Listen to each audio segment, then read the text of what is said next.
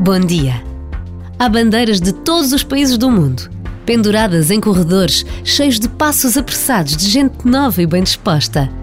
São já centenas de voluntários da Jornada Mundial da Juventude que trabalham na sede oficial da JMJ Lisboa 2023, nas paróquias de todas as dioceses de Portugal.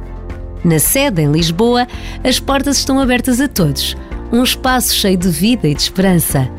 Queremos organizar uma jornada inesquecível para os jovens de todos os continentes. Queremos acolher quem chega, como os portugueses tão bem sabem fazer.